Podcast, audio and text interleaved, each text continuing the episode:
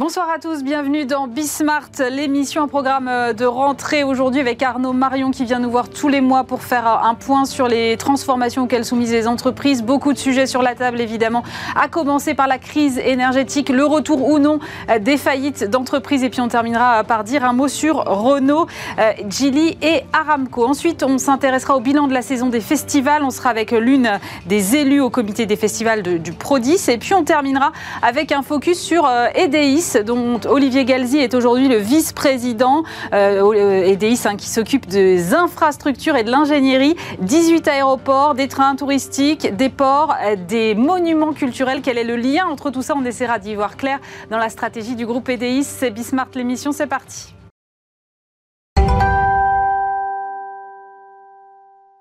Et pour commencer cette émission, j'ai le plaisir de retrouver Arnaud Marion. Bonjour Arnaud. Bonjour Aurélie. Fondateur de l'Institut des hautes études en gestion de crise, euh, programme hyper chargé en cette rentrée. Et peut-être que ça vaut le coup quand même de faire un petit comparatif entre le panorama économique qu'on a pu connaître en septembre 2021 et celui de 2022 Parce que j'ai l'impression que les données de l'équation ont complètement changé, en fait, Arnaud. Oui, euh, sur un certain nombre de paramètres comme euh, l'inflation, on était euh, sur 1,6% d'inflation. Là, vous avez vu, il y a eu les chiffres récents. en août, on est à 5,8. Mm. Donc, on est autour de 5 à 6. D'ailleurs, on fait partie des meilleurs de, de l'Europe. Merci, le bouclier. oui, le, bouclier tarifaire, il joue sur 3 points d'inflation. C'est quand même pas mal. En hein. France, qui est mais colossal. C'est ça. C'est absolument, euh, absolument euh, colossal. Euh, la croissance, elle est difficilement comparable parce que 2021 était une année de rattrapage par rapport à 2020 qui était très bas. Donc il y avait 7,3 de croissance. Et... Mais là, on, on, maintient, enfin on a entendu Bruno Le Maire maintenir ces, ces 2,5% et en fait ils sont déjà acquis euh, ces 2,5% par rapport à ce qui a déjà été généré et par rapport à la, à la tendance euh, que l'on que l'on connaît. Finalement, on se focalise beaucoup sur euh, euh, le, le, le, le, cours du pétrole, mais bon, on était déjà autour de 75 dollars. Hein. l'an dernier. en revanche, la, la, grosse, grosse différence, c'est la parité euro-dollar. Euh, très certainement parce que là, euh, effectivement, on est euh, passé de 1,17 et puis bah, là, on est autour de la parité, en dessous de la parité, ce qui est un avantage finalement pour, pour tous les exportateurs. Quoi. Donc en fait, à l'origine, quand on se dit, tiens, on va comparer, on va se dire ça va être absolument dramatique, même si vous regardez le niveau du CAC 40, il avait 300-400 points de plus que maintenant en fait. Alors Jackson Hole a fait euh, chuter un peu, arrêter la, euh, la hausse. Voilà, il y a eu une semaine un peu compliquée, mais euh, finalement on est on est quand même sur des paramètres qui sont pas qui sont pas si dramatiques. Et d'ailleurs, on a eu on a quand même maintenant un semestre, plus d'un semestre de guerre avec l'Ukraine, enfin un semestre de guerre avec l'Ukraine, et on l'a on l'a vu, il n'y a pas eu une dégradation, il n'y a pas eu un arrêt de l'économie, il n'y a pas eu une hausse des des, faillites et ce genre de choses. Donc en fait, euh, c'est beaucoup plus contrasté qu'avant. Euh, la grande différence, c'est que l'an dernier, on pensait que les arbres allaient monter jusqu'au ciel, et que là, on ne sait pas ce qui va se passer en 2023. En fait, je pense que le vrai sujet n'est pas en 2022. Le vrai sujet va être en, en, 2000, euh, en 2023, parce que quand on regarde les différents paramètres, on voit que le sujet, c'est les hausses des coûts des matières premières. Et l'énergie, Arnaud. Et de l'énergie, voilà. Euh, et, ça, c'est donc la répercussion en bout de chaîne. Euh, le blé, euh, il a pris à peu près 100 euros à la tonne. Et le cours du mégawatt, si vous vous souvenez, au mois de mai euh, ou au mois de juin, on a déjà abordé ensemble le fait que euh, le prix du mégawatt était passé euh, de 20 à 300 euros. Et moi, j'alertais en disant, attendez, si on raisonne par rapport au budget d'une famille dans un logement social moyen et autres, ça va signifier une facture six fois plus élevée. Aujourd'hui, on, on atteint des chiffres, mais qui sont euh, colossaux et complètement déconnectés de la réalité, parce que finalement, bah, on apprend que ces prix de l'électricité sont fixés sur le coût marginal euh, de l'énergie électrique la plus chère euh, produite, chose qui est en train d'être revue à Bruxelles. et donc, on a nos voisins espagnols qui n'ont pas de centrale nucléaire et qui ont un cours d'électricité à 250 euros, parce qu'eux, ils ont quand même réussi à plaider le fait qu'ils étaient différents des autres.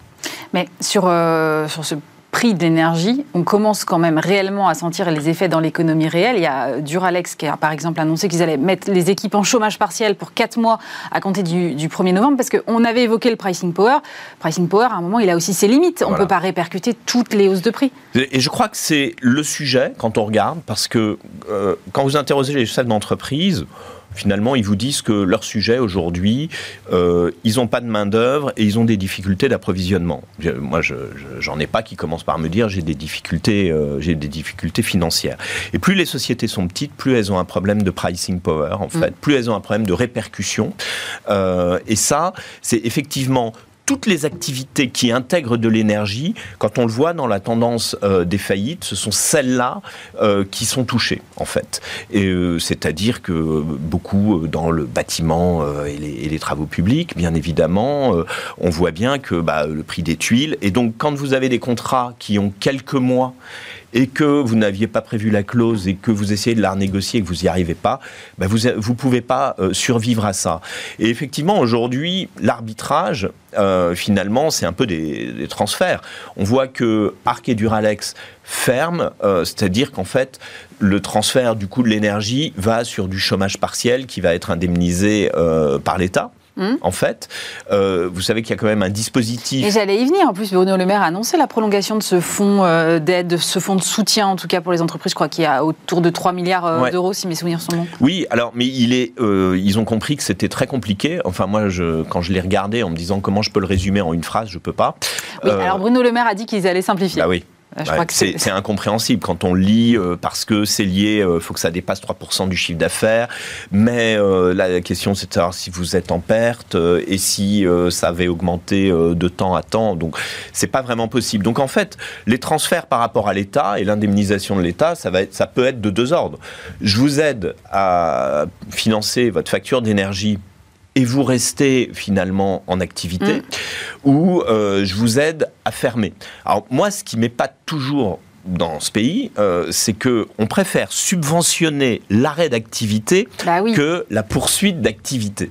Je, trouve que c'est choquant en fait. Moi, je préférerais que finalement euh, on quitte à subventionner, subventionnons bah le travail. Bah oui, subventionnons le travail. Laissons les gens travailler ou se former plutôt que d'entendre le, chômage, le chômage partiel. Surtout que là, c'est pas une question de demande. Hein. Euh, le, le, patron de Duralex était très clair là-dessus. Oui, c'est pas une question de demande. Alors après. Euh, il faut prendre de la hauteur et se dire que ces entreprises étant extrêmement euh, énergivores, très symbolique pour Arc International. Arc International, je, rappelle, c'est 8000, 8000 euh, personnes en France, dont 5000 sur le site d'Arc dans le Pas-de-Calais, qui est le plus gros site industriel français. Donc c'est et, tout d'un coup, ça va toucher 1600 salariés. Alors je pense que ça rentre aussi dans la notion de sobriété, puisque on n'est pas certain de couvrir euh, correctement nos besoins en énergie, essayons de ralentir un petit peu l'activité. Je, me demande si c'est pas une, une décroissance voulue euh, de part et d'autre. Vous voyez ce que je veux dire? C'est-à-dire en disant ça arrange un peu. Alors là, ça va. Enfin, après, on va rentrer dans un truc qui va être très compliqué. C'est-à-dire qu'il y a des, il y a des industries qui, par leur nature, sont encore plus euh, électro-intensives. Et je pense par exemple à l'aluminium, dont je lisais le communiqué de la fédération hier. si on met à l'arrêt de telles usines, typiquement l'aluminium, on sait que c'est quasi impossible à redémarrer. Ça veut dire qu'on prend le risque de désindustrialiser la France ah à un moment où on nous dit au contraire il faut réindustrialiser. Donc comment on fait le les, choix les, grands fours, les arrêter, c'est généralement les casser. Euh, bah d'ailleurs, euh, ils ne seront pas arrêtés ils seront maintenus en température, à une température mm. un, peu moins, un peu moins élevée. Ça, c'est, je pense que ça fait partie euh, du vrai sujet. Mais je pense que le sujet de la France pour cet hiver-là, c'est de voir comment on va passer, parce que tout le monde a compris qu'il fallait se passer euh, du gaz russe, comment on passe sur cette euh, période. Mais je suis d'accord avec vous, on a un risque corollaire qui est de dire, bon, bah, ça s'est arrêté et ça redémarre pas. L'Uniden, qui est l'association des entreprises qui sont consommateurs d'énergie, en fait. Donc, c'est 11, euh, 11 secteurs. Hein. C'est aussi bien de l'agro, euh, de l'agroalimentaire que du bâtiment, euh, que le métal, comme on a vu, ou autre, ou le verre. explique que entre 2019 et 2022, l'augmentation du coût de l'énergie en France, c'est un transfert d'environ 100 milliards de PIB. 100 milliards de PIB. mais c'est absolument, absolument énorme en disant cette facture énergétique, en fait, alors elle est prise en charge à différents niveaux, mais c'est un transfert qui est colossal. On le voit, par exemple, une entreprise comme Marque Internationale, aujourd'hui, les, les surcoûts sur 2022 sont anticipés en l'état actuel des choses à 140 millions d'euros sur l'année. C'est une entreprise qui, euh, comment dirais-je, qui fait 700 euh, millions de chiffre d'affaires. Vous voyez ce que c'est, qui se débat dans des plans de productivité soutenus par l'État. Il y a eu une dernière rallonge qui était prévue, hein, d'ailleurs, mm. qui n'est pas supplémentaire au mois de, juillet. Et, l'actionnaire qui avait eu du mal à jouer le jeu au début a joué euh, le jeu in fine.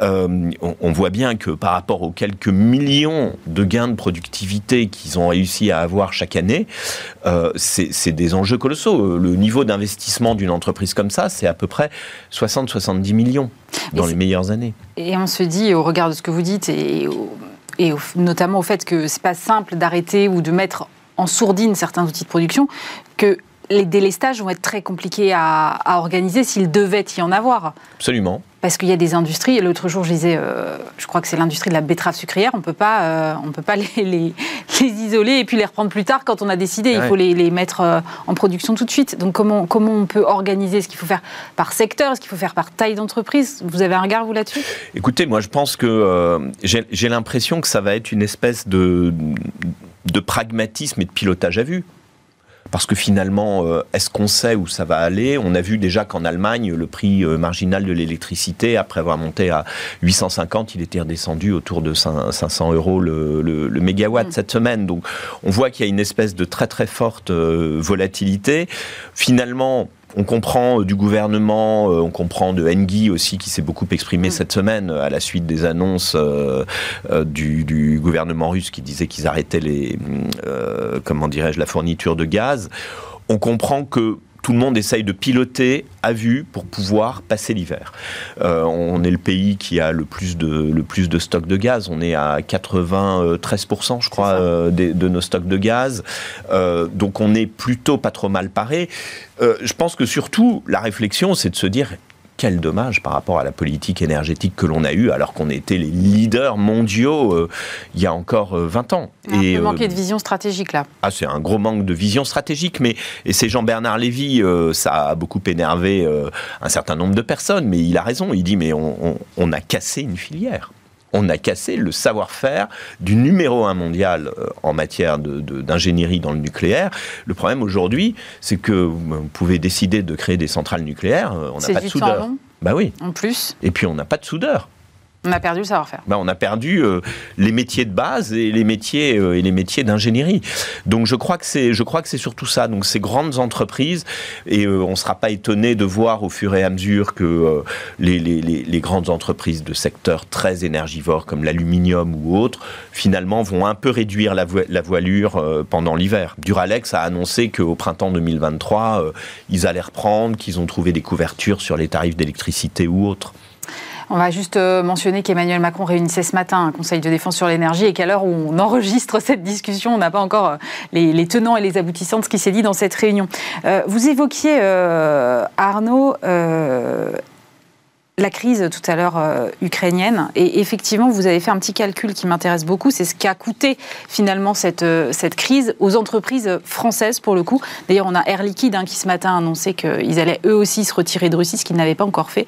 Euh, Arnaud, vous évaluez vous ça à 6 milliards pour les entreprises du CAC 40 16 milliards. 16 milliards. 16 milliards. Oui, 16 milliards. Vous pouvez m'expliquer le calcul? à comparer avec 77 milliards de profits qui sont des profits historiques et qui sont en hausse quasiment sur la même période, semestre à semestre, de près de 50%. C'est-à-dire que c'est euh, c'est à la fois énorme les 16 milliards, mais les 77 milliards de profitabilité sont également euh, énormes. En fait, euh, ça tient principalement, euh, si, on, euh, si on regarde, avec Total, qui a beaucoup provisionné, qui a provisionné pour 7 milliards 3, mm. avec sa filiale et également des participations dans un gazoduc, mais qui malgré ça sort 10 milliards de profits au premier semestre total.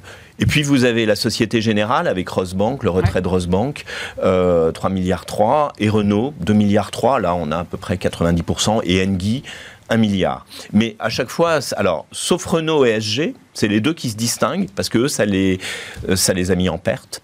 Euh, alors que tous les autres, finalement, euh, Engie a sorti 5 milliards de profits en ayant provisionné 1 milliard sur, sur la Russie.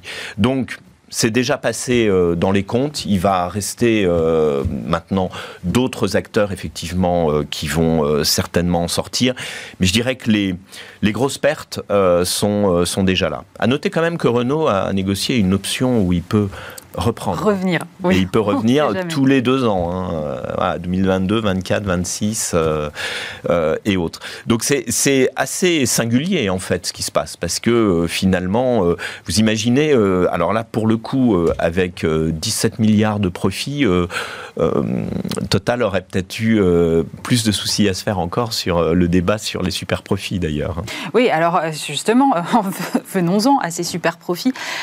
Euh, j'ai l'impression que c'est quand même un, débat qui revient régulièrement. On a déjà eu d'ailleurs à peu près un équivalent sous Hollande. Euh, cette taxe, est-ce que euh, est-ce que c'est une bonne idée? Est-ce qu'on peut se dire à un moment, voilà, il faut jouer sur la corde patriotique. Ces entreprises françaises font des gros profits, gros profits que soit dit en passant, elles ne réalisent pas forcément en France. Donc, si on prend CMA, CGM ou Total Energy, je pense que c'est globalement le cas.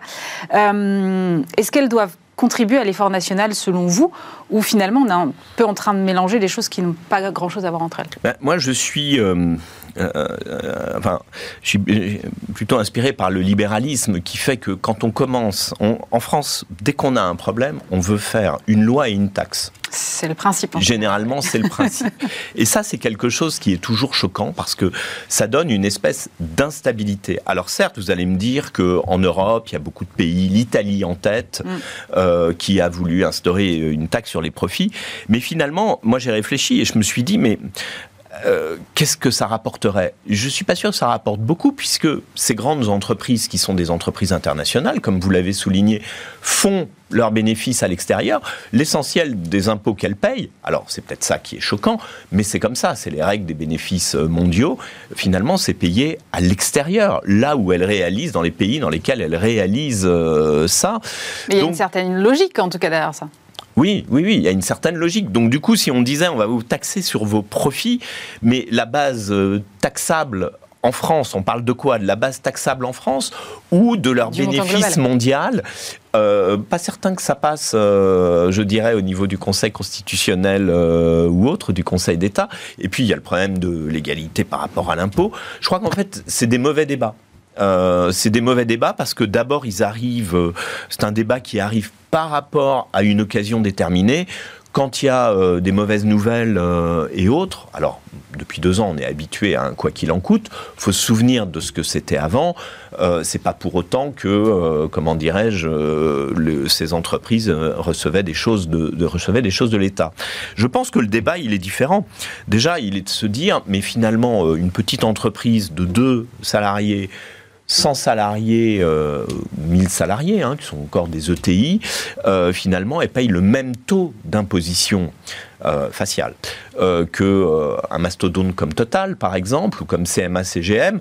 Est-ce que ça c'est juste? C'est-à-dire, est-ce qu'il ne faudrait pas repenser la, la, progressivité de l'impôt sur les sociétés par rapport à la taille des sociétés? Je pense que ça, ce serait certainement un bon débat à avoir, parce que c'est peut-être ça qui est choquant. Et la deuxième chose, c'est que le taux effectif, effectivement, d'impôt sur ces grandes sociétés est finalement assez faible. Euh, par rapport aux règles des bénéfices mondiaux. En fait, le, quand vous discutez avec des gens euh, de la majorité, euh, ils ont la trouille de ce débat. Pourquoi? Parce que, et à juste titre, euh, pour eux, c'est, on est revenu dans un peu la taxation des hauts salaires à 75% de Hollande mmh. quand il avait été élu à la présidence de la République. Une histoire très symbolique. Et là, en fait, qu'est-ce qui les gêne? Euh, je dirais, il y, a, il, y a trois, il y a trois niveaux. Euh, le premier niveau, c'est euh, de dire, bah, ça y est, on va taxer. on va taxer parce qu'il y a des super profits, on va aller prélever, on va aller un peu se venger par rapport à ceux qui font du profit parce que c'est pas bien. Et là, c'est une idéologie qui leur plaît pas. La deuxième chose, c'est qu'ils ont essayé de créer et on va leur en donner crédit, la stabilité fiscale en France, Mmh. euh, en tout cas, en disant on n'augmentera pas les impôts depuis euh, les- la période Covid, ce qui est prouvé jusqu'à présent. Et la troisième chose, c'est un sujet d'attractivité. Euh, je pense que la France revenait très loin en matière d'attractivité et de stabilité fiscale, notamment. Et là, ils ont essayé de créer un environnement. Depuis cinq ans, il faut quand même reconnaître que euh, on a une relative stabilité et une certaine visibilité. Donc je pense que euh, l'idéologie du gouvernement est davantage euh, portée là-dessus. Bien évidemment, il serait content d'avoir quelques milliards. Donc je pense que ça va quand même être la loterie aux bonnes idées, à savoir, on a entendu parler d'un fonds. J'allais y venir, oui, un fonds vert abondé par les entreprises, Voilà. ce serait un peu moins mal vu en termes de wording, même si on Oui. peut estimer que Voilà. finalement ça même. une sorte de fonds volontaire, mais où tout le monde euh, serait volontaire. Bon, je pense qu'il va y avoir beaucoup, beaucoup de bonnes idées parce que euh, 16 entreprises du CAC 40 viennent de relever leurs objectifs pour 2022. Donc vous voyez, quand je disais, on a une, Ouais. une, euh, picture, une image assez contrastée Non, finalement. Comme les coûts de l'énergie et les marges qui augmentent. Voilà. et, voilà. Et on vit dans un monde de, de, De paradoxe, finalement. aujourd'hui. Et ce n'est que un paradoxe comme ça. Donc du coup, je pense que les entreprises qui vont faire beaucoup de profits et qui vont relever leurs profits, etc., euh, doivent avoir des task force euh, assez importantes actuellement pour essayer d'imaginer qu'est-ce qu'elles peuvent faire pour faire passer la pilule, se donner bonne conscience et puis contribuer au, au bien-être euh, au bien-être global. Donc, euh, faut peut-être tabler davantage là-dessus. Je pense que c'est peut-être une occasion pour des grandes entreprises comme CMA, CGM, qui fait un peu ses emplettes. euh, on en parlera peut-être une prochaine fois. Sur la Provence, Voilà. vous voulez dire Oui, sur la Provence, sur Air France, sur euh, voilà, et qui à travers Air France, vous avez vu, a, a contré son concurrent MSC sur Air Italia. C'était le coup de billard qui était assez intéressant. Donc, je pense que ces grands acteurs ont peut-être intérêt à être assez innovants en se disant, bah tiens, qu'est-ce que je peux faire par rapport à ce qui est en jeu et sur la table aujourd'hui, la transition euh, énergétique. Euh, vous avez mentionné rapidement les faillites d'entreprises. C'est un sujet que j'aime bien suivre avec vous. Justement, on avait évité cette fameuse vague de faillites. Euh, là, aujourd'hui, quelle est la situation des entreprises françaises euh, selon vous? On a eu des, des chiffres euh, la semaine dernière. Je crois que c'était 18 500 faillites en six mois. Ça veut dire que quatre patrons mettent la clé sous la porte toutes les heures. C'est RTL qui a fait le calcul, il n'est pas de Oui, oui. Je trouve que dit comme ça, c'est un peu angoissant. Alors, angoissant. quelle est la réalité? Mais la réalité, c'est qu'au deuxième trimestre, il y a effectivement euh, une, une accélération. Il y a eu 10 000 faillites. Que la tendance annuelle euh, sur 12 mois, c'est 40 000 faillites par an. Avant le Covid, on était toujours entre 50 000 et 55 000. On est encore très en deçà. Très en dessous. 83% de ces faillites, hein, c'est le Conseil national des administrateurs et mandataires judiciaires qui l'a dit par la voix de, de Frédéric Abitbol euh, dans le JDD, euh, ce sont des entreprises de moins de 10 salariés. Euh, et ça concerne 200 000 emplois. Alors, c'est toujours trop, hein, euh, il n'y a pas de cynisme en disant bon, c'est pas grand-chose, les gens qui sont concernés, c'est bien évidemment toujours, euh, toujours un problème. Mais euh, bon, d'abord, ça arrive dans un contexte où aujourd'hui on cherche à embaucher euh, plutôt que les, les- les chiffres du chômage soient encore en train de, de monter, c'est plutôt l'inverse. Donc finalement, ce sont que des petites entreprises. Beaucoup. Alors, on est assez étonné quand on regarde la typologie de ces entreprises. Euh, il y a beaucoup, beaucoup d'entreprises de la restauration, euh, restauration, restauration rapide, euh, beaucoup d'entreprises du commerce, du commerce de détail, des petits commerces, hein, comme on dit. Et la restauration, c'est aussi certainement, c'est des petits restaurants. Qui ne sont pas remis de la crise Covid alors? Oui, et puis qui sont dans des zones moins actives Mm. que les grandes villes qui, où on a tous vu que les restaurants étaient, pris d'assaut. voilà, ils sont pleins, il faut les réserver à l'avance. Euh, vous avez également les boulangeries-pâtisseries, c'est assez, C'est euh, assez étonnant. étonnant, ça. Euh, on n'imaginerait pas des coiffeurs. Et beaucoup d'entreprises du bâtiment, toutes celles qui n'ont pas... En fait, les entreprises qui sont affaiblies aujourd'hui, il y a des, des chiffres qui montrent qu'en juillet, il y a vraiment une accélération du nombre de dépôts de bilan. Mais les entreprises qui sont concernées, ce sont celles qui sont soit énergivores, hein, même pour des petites entreprises, c'est-à-dire pour qui la dimension énergie est importante, petits industriels qui s'étaient pas couverts, soit euh, qui euh, sont confrontés à des hausses de matières premières et n'ont pas le pricing power pour répercuter. Moi, je me, je me, demandais quand même, parce qu'on a eu des, dossiers emblématiques, qu'est-ce Qu'est-ce que vous en pensez? Alors, on, pourrait, on peut commencer par parler de Camailleux si vous voulez, mais c'est vrai que l'habillement est quand même un, secteur très particulier. Ouais. Ouais, moi je, je, je, suis je suis pas sûr que ce soit, ce soit un problème euh, lié euh, ni à la crise du Covid, euh, ça l'est bien sûr, mais, mais ni à encore moins à la crise ukrainienne. Je pense que c'est avant tout un problème de retail. Hum. Aujourd'hui, les enseignes d'habillement euh, connues, qui sont celles, vous savez, dans les centres commerciaux euh, et autres. Euh, il y en a une proportion énorme qui est à vendre, et à vendre avec des prix négatifs. Avec des prix négatifs Oui, avec des prix négatifs. Vous reprenez mon réseau, vous reprenez la marque, etc. Et on vous fait, on vous fait un chèque. Oui, ça commence à s'entendre, ça commence à se voir et autres. Camailleux, c'est à mon avis, d'abord, cette reprise avait surpris tout le monde. D'accord? Bon, après, elle a été faite. La stratégie euh, de euh, Michel Ohaillon, moi, j'ai toujours été très dubitatif dessus. Sa stratégie, c'était je reprends un maximum d'enseignes, de marques et de salariés pour devenir un incontournable. Euh, pour l'instant, ça marche pas vraiment. Après, à sa décharge, euh, les confinements euh, successifs, hein. l'arrêt de la Cour de cassation du mois de juin qui dit oui, vous n'étiez pas ouvert, mais vous devez payer vos loyers. la dette de loyer d'une entreprise comme Camailleux, qui a été repris après la première vague Covid, hein, donc mi-2020, c'est 50 à 60 millions d'euros, cette dette-là. Donc effectivement, il y a beaucoup d'entreprises du secteur du retail aujourd'hui qui sont euh, concernés par ça. Après, effectivement, il y a toujours des entreprises emblématiques. On a eu Geoxia, euh, ex-Maison Phoenix, euh, liquidation au bout de deux mois, quoi. Liquidation quasi directe, c'est-à-dire pas d'offre de reprise suffisamment sérieuse pour faire reprendre quelque chose, euh, enfin, c'est 50 ans euh, d'histoire du pavillon mm-hmm. français, Maison Phoenix. Hein. Euh, Très emblématique. Donc voilà. Et puis d'un autre côté, on a eu Pierre et Vacances qui a achevé sa restructuration financière liée au Covid pour le coup. Et là, on peut pas leur jeter la, la pierre avec les multiples, les multiples confinements.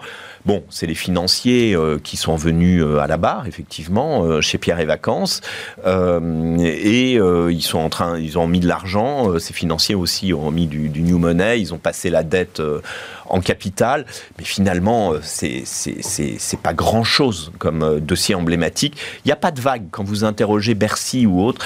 Il n'y a pas une espèce de lame de fond rampante. Il va y avoir petit à petit, certainement, on va écumer on Destruction créatrice. Euh. Destruction créatrice, c'est pas négatif, exactement. On a toujours 100 000 entreprises qui sont à peu près atteintes, qui sont pas en super forme, 100 000 euh, essentiellement des PME, et qui sont pas traitées et qui se sont prises la crise Covid, la crise de l'Ukraine, qui était déjà pas en forme avant la crise Covid. Ce sont les mêmes. Elles ont eu l'effet anesthésiant de toutes les mesures, dont euh, les PGE. Euh, il y, a près de 300 000 PGE qui sont en cours de remboursement aujourd'hui. Il n'y a eu que 300 euh, demandes de médiation sur ces remboursements de PGE. Oui, c'est assez faible. C'est quand même très très faible. Vous voyez, donc le taux de sinistralité des PGE reste très faible et les perspectives de sinistralité restent assez faibles aussi, entre 3 et 5% on va terminer avec euh, l'actu entreprise de la semaine, euh, puisque c'est euh, Renault. Renault en discussion avec le chinois Geely et le saoudien Aramco. Alors pour les faire entrer au capital de la future filiale dans les moteurs thermiques et hybrides.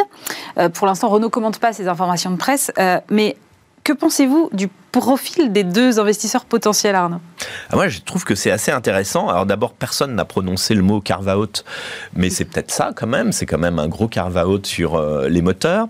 Deuxièmement, euh, je trouve que c'est intéressant que Aramco, donc euh, plus grosse une des plus grosses capitalisations boursières au monde, enfin une des deux ou trois, et enfin qui, qui, est pas loin de pas loin d'Apple, hein, en fait, et qui prend de temps en temps la vedette, et qui est euh, le Saoudien qui s'occupe de tout le de tout le pétrole. Bon, mm. c'est quelque chose d'énorme qui est, qui est rentré en bourse, enfin ce qui était absolument hallucinant, et qui investit à tout va partout. Et je trouve intéressant qu'un pétrolier investisse dans du moteur thermique. D'abord parce que ça me fait penser à, Daniel Kretinsky, c'est votre actionnaire, voilà, qui avait investi dans les centrales à charbon à un moment où... Grand bien lui en a pris. Grand bien lui en a pris. Voilà, c'était assez visionnaire. Et à l'époque, d'ailleurs, les gens disaient, mais pourquoi C'est parce qu'il va faire un plan social moins cher que n'aurait fait une hyper, etc. En fait, je pense que c'était pas du tout ça. Je pense qu'il avait anticipé le fait qu'à un moment, on aurait un problème énergétique. Parce que ce problème énergétique, de ceux qui connaissent euh, un peu le marché de l'énergie, il était prévisible par rapport à ce qui se passe sur le nombre de centrales nucléaires aujourd'hui qui arrivent dans des phases euh, de, euh, de maintenance lourde et qui font qu'on produit beaucoup moins d'électricité nucléaire. Donc du coup, on sait très bien que le peut-être que l'avenir n'est pas aux véhicules électriques. Je dirais que la Californie et l'Europe euh, vont faire un peu euh, euh, cavalier seul dans ce domaine en disant on veut plus de moteur thermique, on veut laver plus blanc que blanc par rapport à tout le monde. mais quand vous, quand vous écoutez Patrick Pouyanné de Total et visiblement la stratégie d'Aramco, c'est de dire mais on peut trouver de l'essence, on peut fabriquer de l'essence synthétique, on peut continuer à avoir, comment dirais-je, des moteurs avec de la technologie thermique parce qu'il y aura un problème, l'électrique posera le problème des infrastructures qui sont pas du tout au point. Là, aujourd'hui, quand on voit la croissance des véhicules électriques et la croissance euh, du marché de l'infrastructure, c'est très gênant. On a tous vu pendant les vacances mm. qu'il y avait des files de 25 Tesla euh, pour pouvoir recharger la voiture euh, à mi-parcours des vacances, à 20 minutes la charge, vous voyez le temps d'attente. Donc, pour moi, c'est assez visionnaire. Et puis, il y a le chinois Geely aussi, et il n'y a pas Nissan. Ça aussi, c'est intéressant, je trouve. Hein. Et il n'y a pas Nissan. Alors, on nous dit que euh, c'est parce que Nissan serait plutôt partie prenante sur la filiale électrique, pour le coup. Voilà. Alors, c'est vrai qu'avec Nissan, Nissan Leaf et autres, qu'ils ont été euh, quand même assez euh, précurseurs d'ailleurs par rapport à Renault. Ils avaient de l'avance par rapport à Renault. Et donc, c'est certainement ça. Moi, je trouve que c'est assez intéressant d'abord parce que ça préfigure une chose. Je faisais le parallèle avec Daniel Kretinsky. Parce que, à mon avis, ça préfigure que ce ne sera pas possible de supprimer complètement les moteurs thermiques. et quoi qu'il à l'horizon de temps où on pense que ce sera possible. Et c'est une stratégie mondiale parce que Inde, Afrique, Chine, euh, trois, trois, gros pays comme ça, euh, Amérique latine, hein, qui sont souvent des, des, bassins d'exportation. Euh, Renault met bien tout ce qui est Amérique latine hein, dans la corbeille de la, de la mariée, continueront au véhicule thermique et seront absolument pas prêts pour faire du véhicule électrique à l'horizon 2035. Je pense que c'est une stratégie très pertinente. Et ce qui est intéressant de la part de Renault, c'est comment faire financer des investissements sur du thermique où il serait pas bon d'afficher qu'on continue à financer et à investir dans le thermique. C'est mieux dire que c'est une autre société qui s'appelle Horse, un euh, cheval. Donc. Merci beaucoup Arnaud pour vos éclairages. Je vous retrouve avec plaisir le mois prochain. Avec plaisir. Merci. Aurélie. Merci beaucoup Arnaud.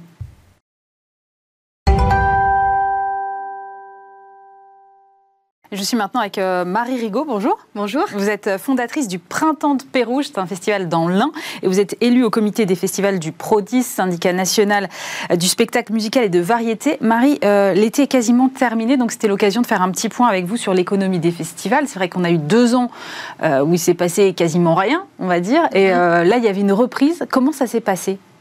Alors écoutez, en tout cas, on n'a pas encore tous les chiffres pour pouvoir vraiment euh, présenter un bilan euh, sur l'ensemble de la, France. Alors c'est vrai qu'on peut en tout cas lire un peu partout que le, succès n'a pas été au rendez-vous euh, partout, en tout cas de façon homogène sur l'ensemble de la France. Ceci dit, on l'avait un petit peu néanmoins prédit. moi, je me doutais qu'il y aurait peut-être moins d'enthousiasme, en tout cas, qu'annoncé. Alors pour plein de raisons, beaucoup de raisons. La première, bien évidemment, l'inflation, aussi sur plusieurs euh, sur plusieurs plans. L'inflation, bien sûr, pour les, pour les Français euh, et le pouvoir d'achat euh, qui, qui, en a pris en effet un sacré coup. Alors, on a entendu aussi pendant, pendant la pandémie que la culture n'était visiblement pas nécessaire ou moins nécessaire. Et malheureusement, on peut en effet constater que peut-être c'est moins une priorité ou en tout cas que les envies ont changé chez les Français en termes de consommation de culture. Mais ça va évoluer dans, le, dans, dans, les temps à venir. Et puis inflation pour nous, les, les euh, on a été évidemment impacté euh, avec l'ensemble de nos fournisseurs. Alors vraiment là, à tous les étages. Par exemple, vous pouvez me donner des exemples? Alors sur l'ensemble par exemple de nos postes techniques logistiques, là ça a vraiment été le coup près est tombé, euh, plus 20, parfois plus 30%. Je vais vous donner un exemple qui peut paraître euh, comme ça un peu, euh, un peu décalé, mais par exemple sur les sanitaires, les toilettes, vous savez dans les festivals il y a des bars entières de toilettes, des cabines.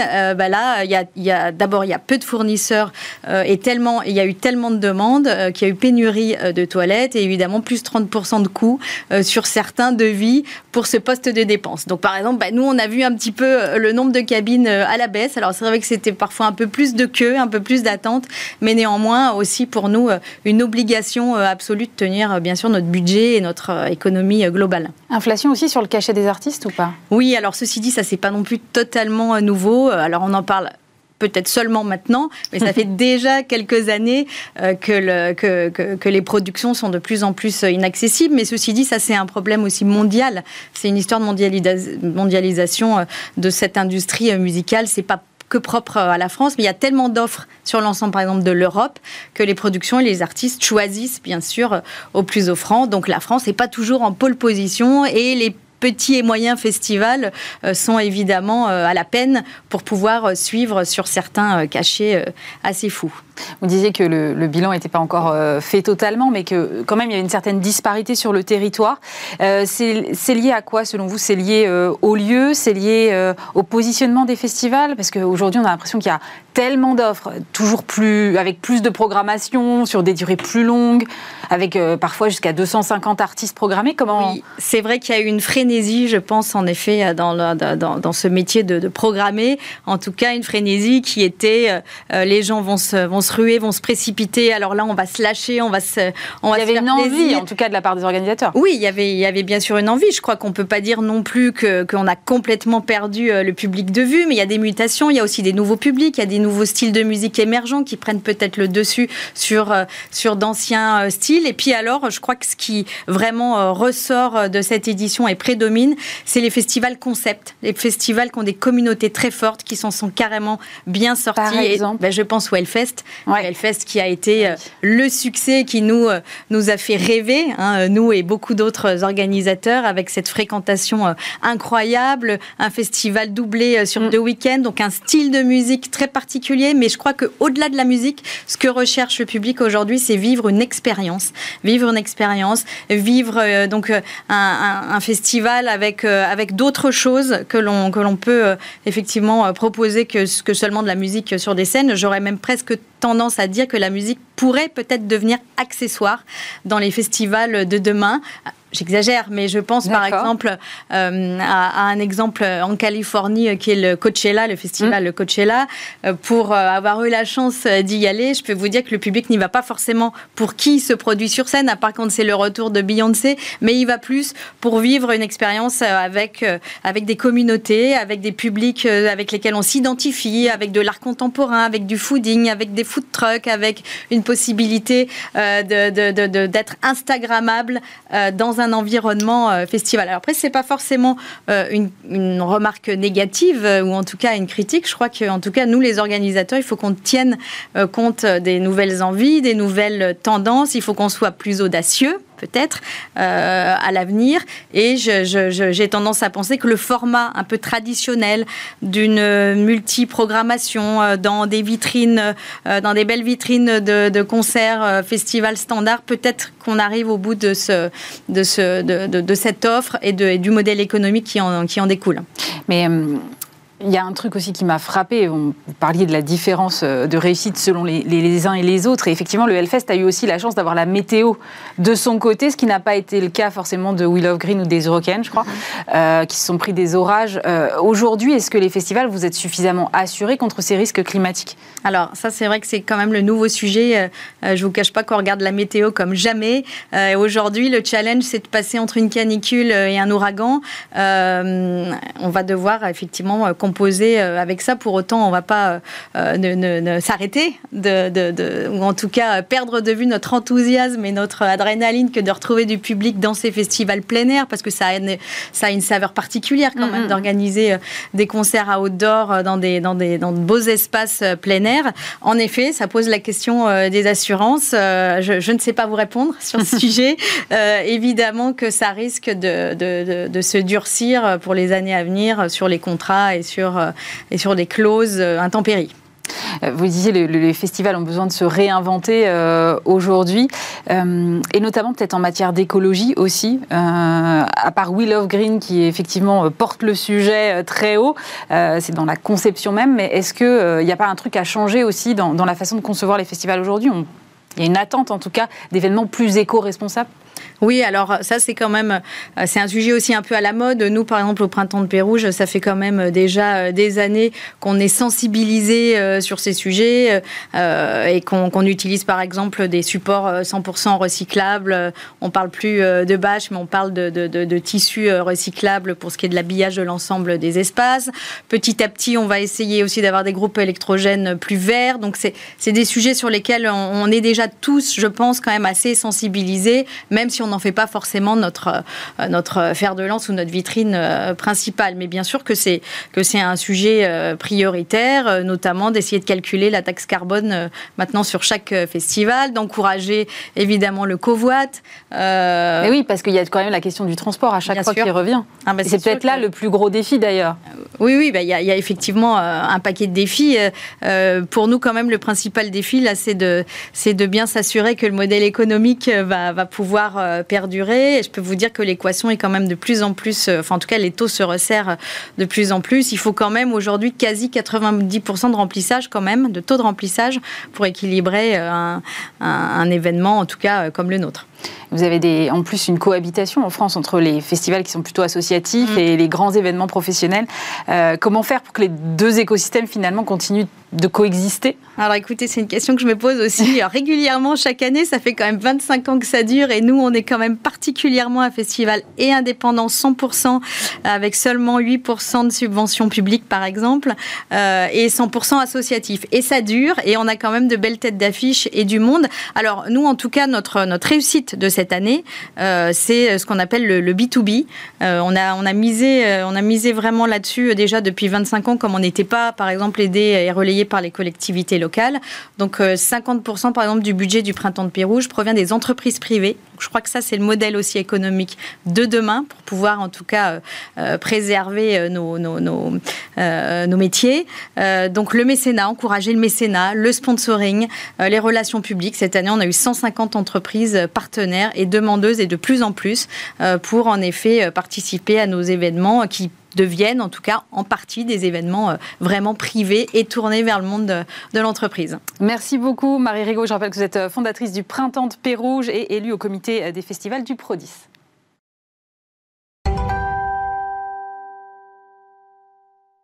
On termine avec euh, Olivier Galzi, bonjour. Bonjour. Vous êtes euh, vice-président du groupe EDIS. Euh, Olivier, bon, je ne vais pas présenter le journaliste télé que vous avez été, mais aujourd'hui, donc, vous dirigez ce groupe d'infrastructures avec des aéroports, des ports, des trains touristiques, des monuments historiques. Mhm. Moi, je voulais savoir qu'est-ce qui vous a, d'abord, avant qu'on parle vraiment du business pur, qu'est-ce qui vous a motivé Comment on passe de l'univers du journaliste télé au dirigeant d'entreprise que vous êtes aujourd'hui? Ce sont les mêmes qualités, et d'ailleurs, du coup, je me considère toujours comme journaliste. Si on part du principe qu'un journaliste est quelqu'un qui est curieux, qui se pose des questions, si possible les bonnes, ça c'est pas à moi d'en juger, et puis euh, qui a peut-être aussi un, petit nez pour sentir les, évolutions de la, de la société. Voilà, et c'était exactement ce que je faisais dans mon exercice journalistique, et c'est ce que je continue à faire aujourd'hui pour le compte du groupe EDIS.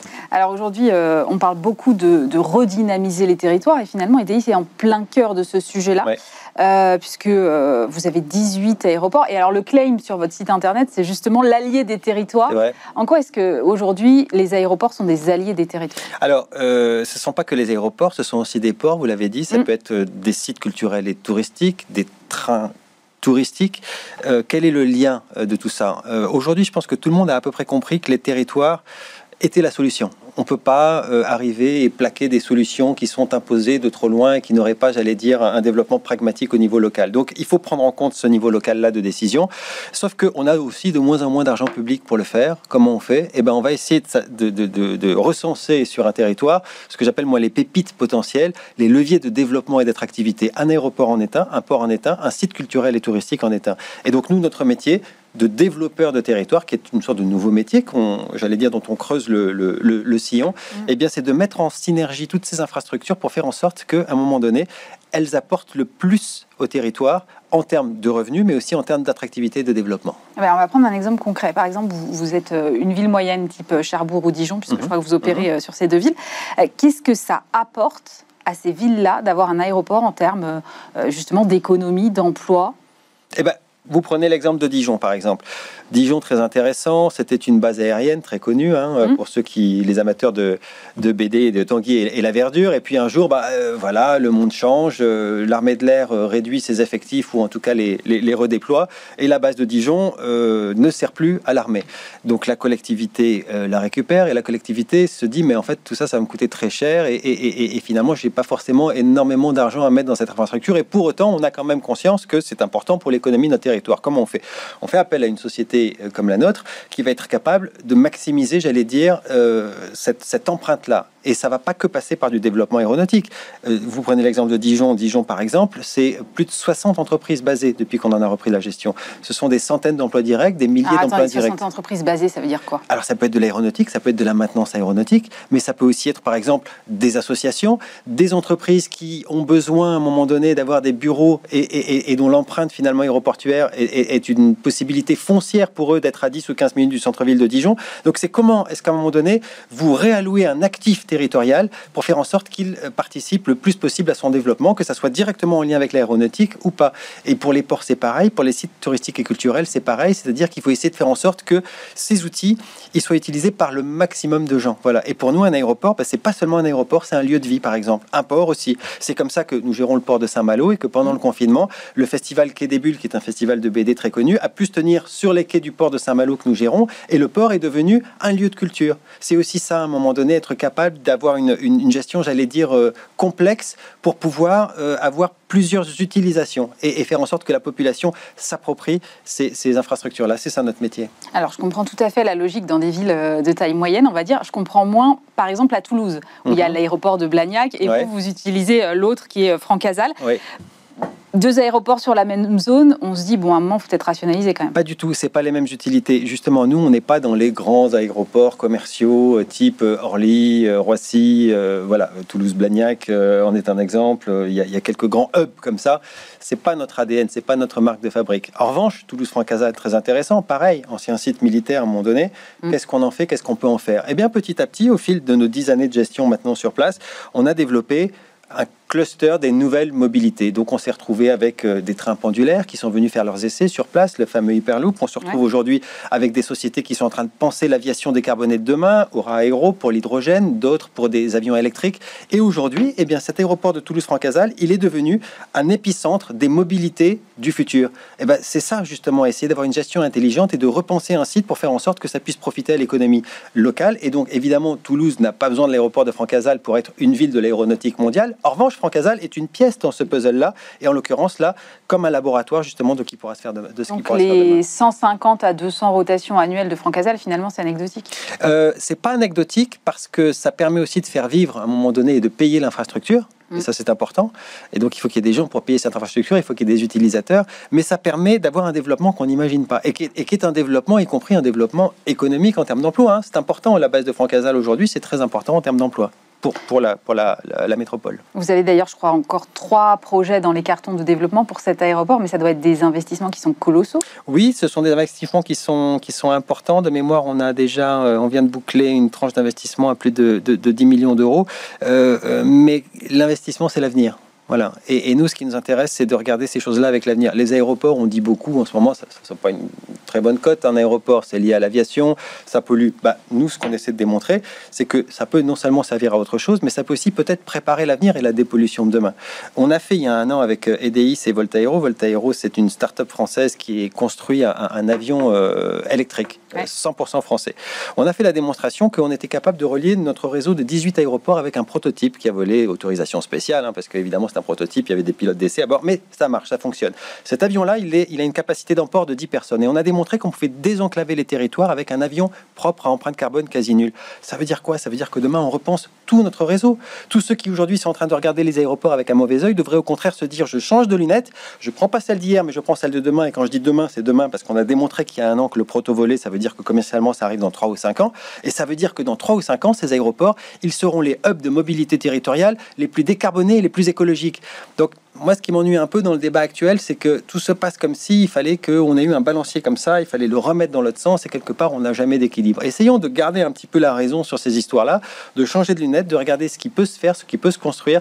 Le laboratoire qu'on développe, par exemple, à, Toulouse, avec des acteurs qui sont brillants, qui sont français, qui pensent l'avenir de demain, on les aide, on les accompagne, et demain, toutes ces infrastructures, elles seront des solutions de mobilité décarbonée dans les territoires. Vous parlez évidemment de la polémique sur l'aviation d'affaires. J'en parle pas, mais vous l'évoquez, vous y pensez très fortement. Euh, moi, j'ai repris les calculs de France Info qui se basent sur les chiffres du ministère. Les jets privés, c'est 0,09% du total du rejet de CO2 en France. Ça veut dire qu'on est quand même, on n'est peut-être pas le débat là où il faut aujourd'hui? Euh, bah, vous avez raison de mentionner ce chiffre parce que quand on veut savoir si c'est grave, docteur, à un moment donné, on commence par prendre le thermomètre et prendre la température. Donc la température du problème, effectivement, c'est à l'échelle mondiale. Moi, j'avais le chiffre à l'échelle mondiale 0,04%. Aujourd'hui, l'aviation privée en France, déjà, c'est une filière de 100 000 emplois, donc ça, c'est pas rien. Et puis, quand on parle d'aviation privée, il faut savoir de quoi on parle. Nous, on est au cœur de ça. Chez EDIS, on gère, euh, on est le leader de, de, la gestion des aéroports territoriaux avec 18 plateformes. Évidemment qu'on a énormément d'aviation privée. Derrière l'aviation privée, il n'y a pas le cliché du milliardaire qui n'aurait aucune conscience collective et qui va prendre tous les week-ends son jet pour aller se balader et se faire plaisir indépendamment de son empreinte carbone. C'est pas vrai. 50% c'est de l'aviation d'affaires. Ce sont des chefs d'entreprise, ce sont des cadres d'entreprise qui se déplacent et cette mobilité leur permet de mettre leur siège dans des territoires, et pas seulement à Paris, à Lyon ou à Marseille ou dans les, dans les grosses villes de France. Donc déjà, ça veut dire qu'on désengorge les grandes villes, j'allais dire. On permet d'avoir une, une, décentralisation de l'activité économique. Ça, c'est un premier point. Ça, c'est 50% du vol privé. 10% pour les vols sanitaires. On a envie de les enlever Un vol sanitaire, ça a sauvé des centaines de vies pendant le Covid.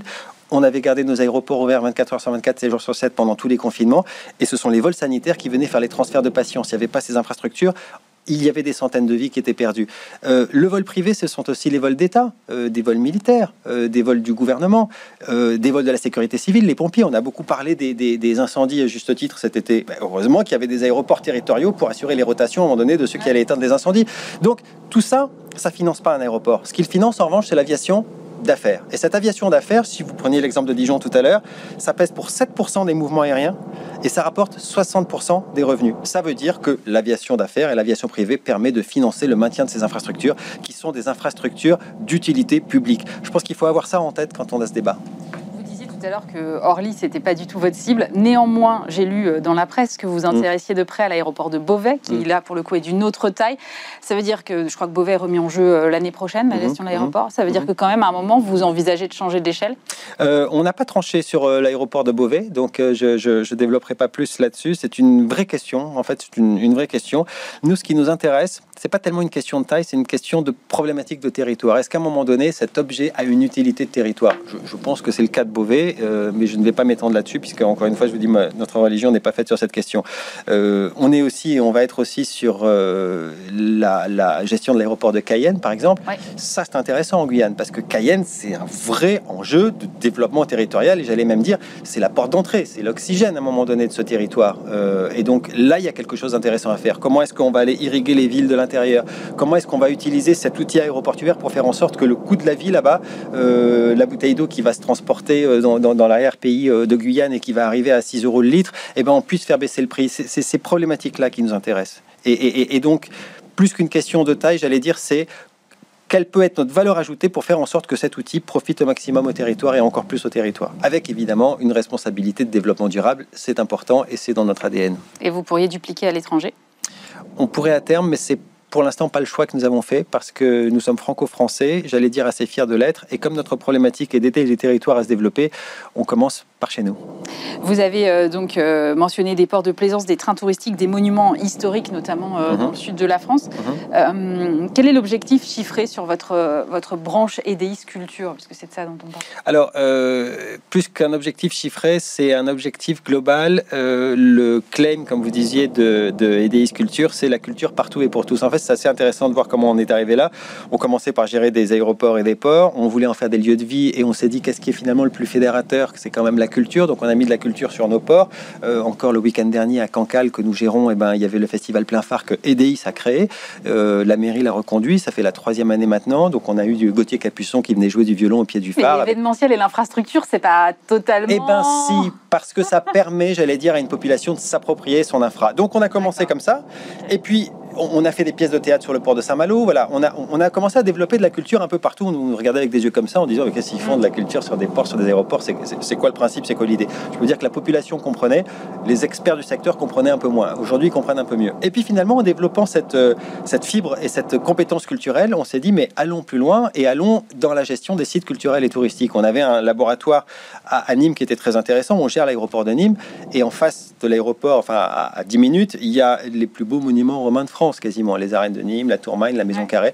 Et donc en fait, on a créé une synergie et on fait venir du flux par l'aéroport, on les accompagne dans la ville, on gère la ville, on crée des spectacles du coup, puisque c'est notre mandat de créer des spectacles. Là, on vient de créer un spectacle au mois d'août à notre ouais. APAC qui ont très très bien marché. Au mois d'août, on a eu plus de 40 000 visiteurs sur six représentations. Donc on est aussi producteur de spectacles. Donc vous voyez, quand je vous dis on invente un nouveau métier de développeur de territoire, c'est ça, c'est ça va de la gestion technique d'une infrastructure à la capacité d'aller créer du spectacle et de mettre de la culture partout. On a aussi récupéré la gestion des monuments euh, d'Orange, c'est pas rien. Trois monuments classés au patrimoine mondial de l'UNESCO, dont l'amphithéâtre antique, la meilleure acoustique du monde. Et petit à petit, en fait, on fait des, marketing de territoire. Nîmes, c'est Nîmes la romaine. Avant, vous vouliez aller à Pâques, passer un week-end à Rome. N'allez pas aussi loin, c'est pas la peine. Les plus belles arènes et les plus beaux monuments et l'art de vivre, il est là, il est, il est à Nîmes. Mais si vous y passez trois jours de plus, poussez jusqu'à Orange. Vous aurez l'expérience de la capitale du son euh, depuis des millénaires. Effectivement, cette scène accueille la belle acoustique du monde et aujourd'hui encore.